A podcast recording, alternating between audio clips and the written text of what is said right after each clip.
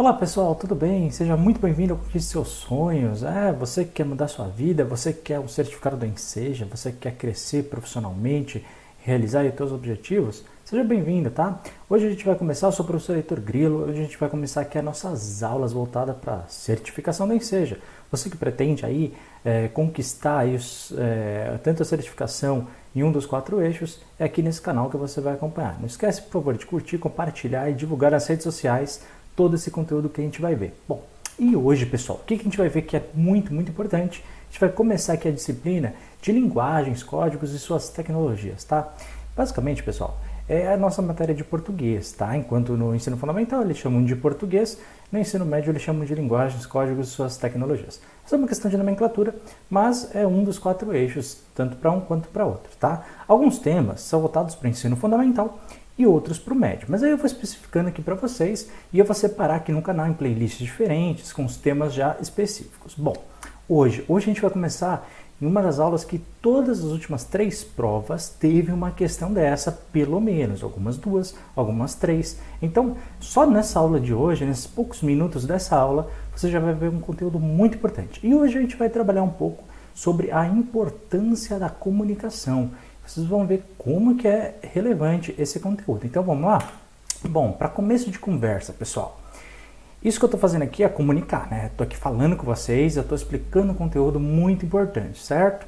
Então, para que, que a comunicação, né? Por que, que a gente se comunica? Qual é o motivo da gente comunicar? Bom, toda vez que a gente comunica, a gente está passando uma mensagem, não é verdade? A gente está passando uma ideia. Toda vez que você na sua casa está falando com seu filho, com seu marido, com um familiar seu, ou então quando você está no trabalho falando sobre algum assunto, você está comunicando. Então a comunicação é importante para que a gente possa fazer essa troca de informação, não é verdade?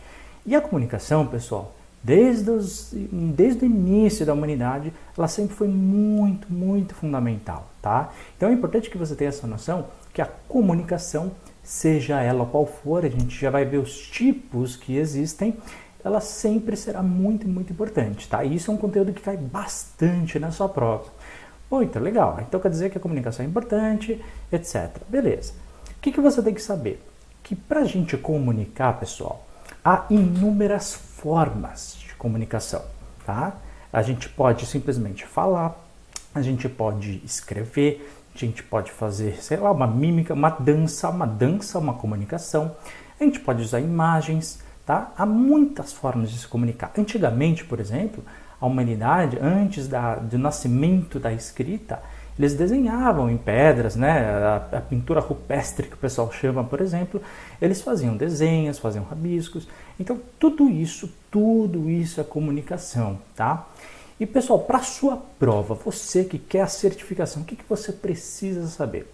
Bom, basicamente, há duas é, principais comunicações, as duas principais que vão cair na sua prova, tá? A primeira delas é a questão da linguagem verbal, a gente já vai explicar direitinho o que, que é, mas você precisa saber. Essa expressão é uma das poucas que caem, tá? Então você precisa saber. A comunicação verbal, a linguagem verbal.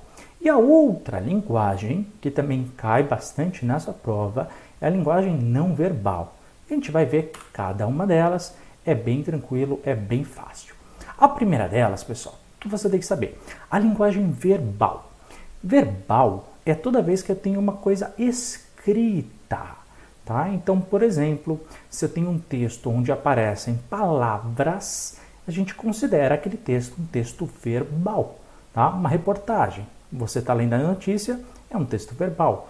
Uma placa onde você vê algo escrito é algo verbal. Tem palavra? Tem, então é verbal. Ponto final. É isso que você precisa levar para o dia da sua prova. Lembrando, pessoal, espero que você tenha aí um caderno e que você anote não só tudo que está aqui escrito, mas também tudo aquilo que eu estou falando, tá? Tem coisa que eu estou falando que não tem aqui no PowerPoint. Então, para você prestar atenção na aula, beleza? Em caso de dúvida, também volta, vê de novo, sem problema nenhum. Estamos online, aproveita isso. Segunda dica que eu quero dar aqui para vocês, a questão da linguagem não verbal. O que, é não verbal? É aquela, pessoal, que eu tenho, ao invés de palavras escritas, eu vou ter imagens. É, exatamente. Muitas vezes, por exemplo, uma propaganda. Às vezes não tem nada escrito lá, mas às vezes só tem a imagem, uma foto né? E aí o que, que você tem que fazer? E no dia da sua prova, o pessoal vai cair umas quatro ou cinco questões que só vai ter lá, ali a imagem. E ele vai falar para você, falar o que está ali escrito. Você fala, pô, Heitor, mas não está escrito nada. Não, aí que você tem que fazer o quê? Toda vez que eu tenho uma linguagem não verbal, né, você tem que interpretar o que está ali desenvolvido. Claro, a gente vai ver que para a linguagem não verbal, para a gente interpretar, tem algumas manhas que a gente já vai ver, beleza? Então, o que, que você tem que saber da queridinha do Enseja? A queridinha do Enseja, pessoal, são os textos que eu tenho tanto a questão verbal quanto a questão não verbal ao mesmo tempo. O que, que significa isso, Heitor? É muito, muito simples. É mais fácil do que parece.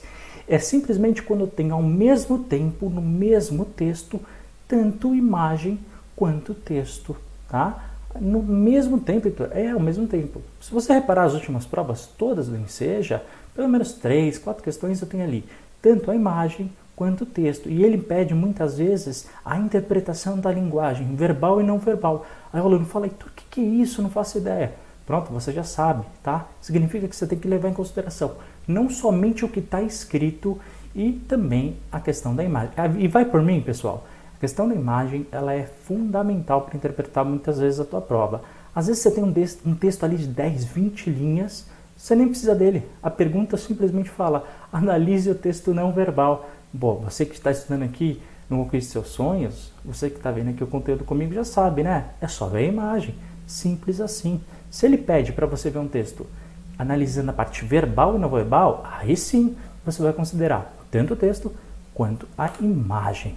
Olha só essas dicas aqui que eu trouxe para vocês. Por exemplo, a primeira imagem aqui tem um círculo vermelho, tem um, um cigarro e um risco no meio. O que, que significa isso, pessoal? Bom, você que está acompanhando, você que sabe, você que está antenado no dia a dia sabe, né? Pô, Heitor, é fácil, significa que, eu, que é proibido fumar. Mas aí eu te pergunto, está escrito é proibido fumar? Não, na primeira imagem não está escrito. E na segunda imagem? Pô, na segunda imagem, Heitor, tem o mesmo desenho, é verdade, só que está escrito dessa vez, não é verdade? Está escrito proibido fumar. O que, que você tem que saber para a tua prova? Primeiro, algumas características são sempre importantes. Na linguagem não verbal, ou seja, aquela que eu tenho a imagem, ela sempre vai trazer certas é, características que são universais, tá? Por que, que a gente tem uma imagem, muitas vezes, é, e não um texto?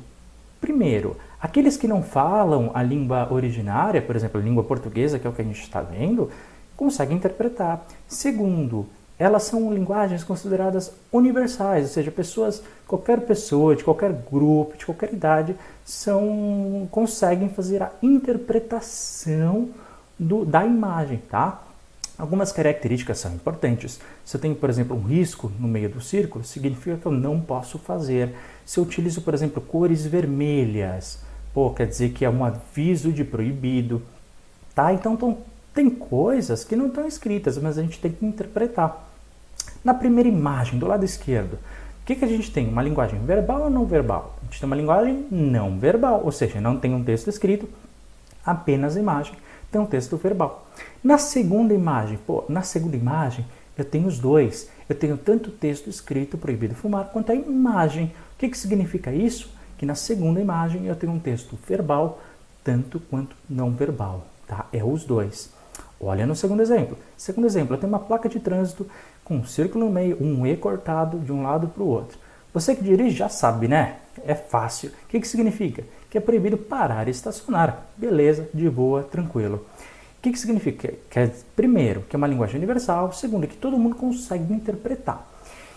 Beleza, até aqui hum, sem problemas, né? Agora, qual é a classificação dela? Significa que é uma linguagem não verbal. Eu não tenho um texto, não está escrito em nenhum momento. É proibido parar e estacionar. Agora, e na segunda imagem? Pô, na segunda imagem, além da imagem, eu tenho texto, tá? Então, o que, que significa? Que eu tenho uma linguagem verbal e não verbal ao mesmo tempo. Pô, viu que moleza? Viu que simples? E, por fim, pessoal, durante a comunicação, o que, que você tem que saber para o seu dia da sua prova? Você tem que saber, pessoal, que a comunicação ela é um processo contínuo, ela é um processo vivo. Por exemplo, você está ali no, no seu trabalho e você tem que falar com o seu chefe. Você concorda que você vai usar certas características, certas palavras, certas formas de se postar, até mesmo teu corpo, até aquilo que você vai escolher na hora de falar, que você não falaria, por exemplo, com seu irmão, ou com seu pai, ou com seu filho. Cada pessoa que a gente fala, a gente tem que usar um processo diferente. Rapidinho, pessoal, para que você saiba.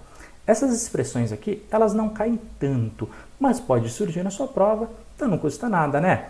Da comunicação, que é aquele que fala, aquele que se comunica, é, inicialmente, nós chamamos de emissor, beleza? Quem começa a comunicação é o emissor.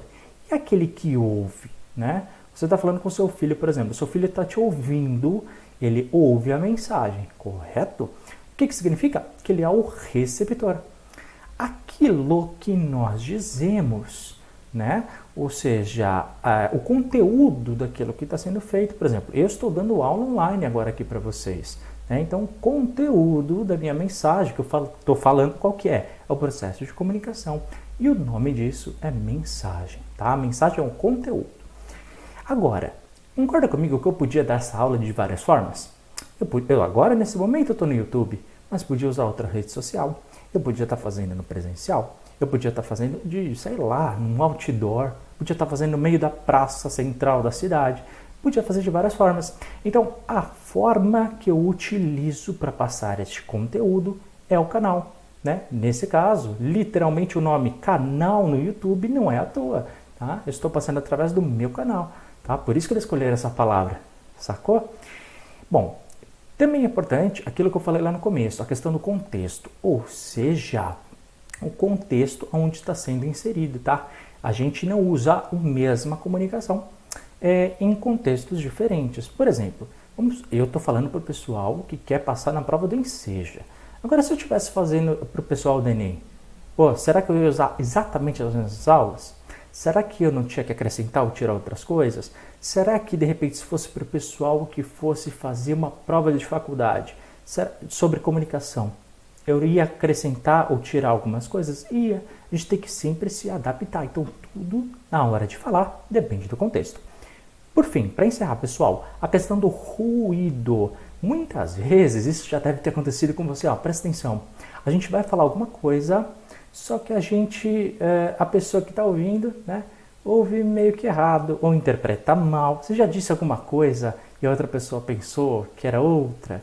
É, às vezes acontece. O nome disso é ruído, tá? É aquela coisa que se perde na comunicação, né? É aquilo que de repente a gente fala, mas não fala tão bem. Então isso a gente chama de ruído.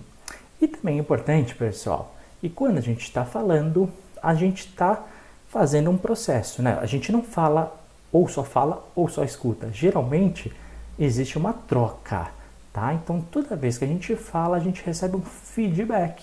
Ou seja, olha, você entendeu aquilo que eu estou falando? Por isso que é importante você que está ouvindo agora, eu, por isso que toda aula eu peço. Pessoal, escreva aí nos comentários as dúvidas. Escreva aí o que, que vocês estão achando. Estão gostando ou não? Aí embaixo. É, além de eu querer saber a importância de vocês, eu quero feedback.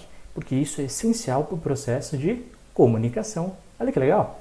E por fim, pessoal, essa troca ela acontece muitas vezes muito rápido. Eu falo, vocês ouvem, depois vocês dão feedback, depois eu respondo todas as mensagens e assim outras pessoas podem vir e comentar. Então acontece um processo cíclico, muito rápido, muito rápido. E isso é chamado de diálogo. Tranquilo, muito fácil. Por fim, pessoal, o diálogo ele é muito importante nesse processo de comunicação, tá? E por isso além do diálogo. Concorda que ia dar muito trabalho a gente ter que padronizar só por imagem toda a comunicação? Pô, ia dar um trabalhão. Por isso que a gente usa a escrita. A escrita ela consegue especificar. Pô, imagina ter um bilhão de imagens padronizadas no mundo, ia dar um trabalho. Então a escrita ela padroniza tudo, ela facilita, acelera o processo comunicativo. Lembrando, o que você tem que sair de hoje sabendo dessa aula? Que toda comunicação ela tem uma intenção. Intenção é fundamental, tá? Então ninguém fala sem motivo. Isso não existe. Ninguém dá uma aula sem motivo. Todo mundo tem um motivo na hora de comunicar, seja ele falado, escrito, por imagem, seja ele qual for. Qual é a minha intenção, por exemplo, quando eu estou dando essa aula? Que você passe na prova do Enseja. Ponto final. Toda comunicação tem uma intenção. Por fim, pessoal, a tecnologia é algo que agiliza esse processo de comunicação. Não esquece disso, tá? A Enseja ama falar de tecnologia e toda vez que ele fala é por algo positivo, tá? Então a tecnologia ela vai acelerar, vai agilizar o processo comunicativo. Então vamos ver se você realmente está atento e vamos fazer aqui alguns exercícios. Rapidinho. Número 1. Um, escolha a linguagem verbal.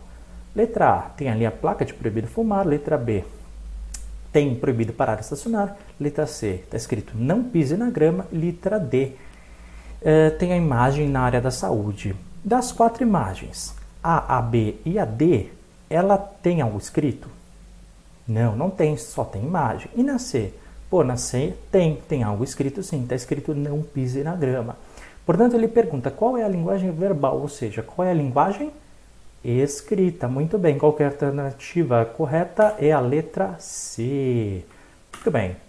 Vamos lá, número 2. Durante o processo comunicativo, quem inicia o diálogo é, ou seja, se eu tenho aquele que inicia, ele é A, o realizador, não, nem falei essa palavra. Letra B, comunicador. Até poderia, mas não é isso que eu falei. Letra C, emissor. Pô, parece uma alternativa boa, mas vamos ver a letra D. Letra D, receptor. Não, não, não. Negativo. Aquele que emite, que inicia o diálogo é o emissor. Letra C. Exercício número 3, para encerrar. Com o avanço da tecnologia no mundo atual, a internet é relevante no processo comunicativo, em especial, olha, essa é uma questão pura da Enseja. Vamos lá? Letra A. Facilitando a comunicação e mudando a nossa forma de interagir. Pô, beleza, é aquilo que eu falei, né? A internet facilita a comunicação e ela faz com que a comunicação ela seja mais ágil. Mas vamos ver as outras alternativas. Marca ela aí do lado e vamos ver a B. A internet ela dificulta ainda mais o diálogo? Nada a ver, Heitor. É, exatamente, muito pelo contrário. Letra C. A forma de se comunicar não se alterou ao longo dos anos? Pô, tá de sacanagem? Até os anos 80, 90 nem existia internet, agora existe. Pô, antigamente, há milhares de anos atrás, nem existia escrita, era por imagem. A comunicação ela muda o tempo todo, então essa alternativa está viajando. Letra D. A tecnologia tem atrapalhado qualquer forma de comunicação? Muito pelo contrário. Ela não tem atrapalhado, ela tem facilitado. Portanto, a resposta é a letra A. Bom, pessoal, a gente encerra por aqui. Espero que vocês tenham gostado dessa aula e já vem na sequência a nossa próxima, tá? Que também é muito importante. Aqui, pessoal, tudo mastigadinho, os conteúdos todos para que você acerte cada vez mais as questões do Enseja. Estou aqui para te ajudar 24 horas por dia. Espero que vocês tenham gostado dessa aula. Obrigado por ter assistido. Não esquece de curtir se inscreve no canal, dá aquela força, beleza? Forte abraço, até a próxima. Tchau!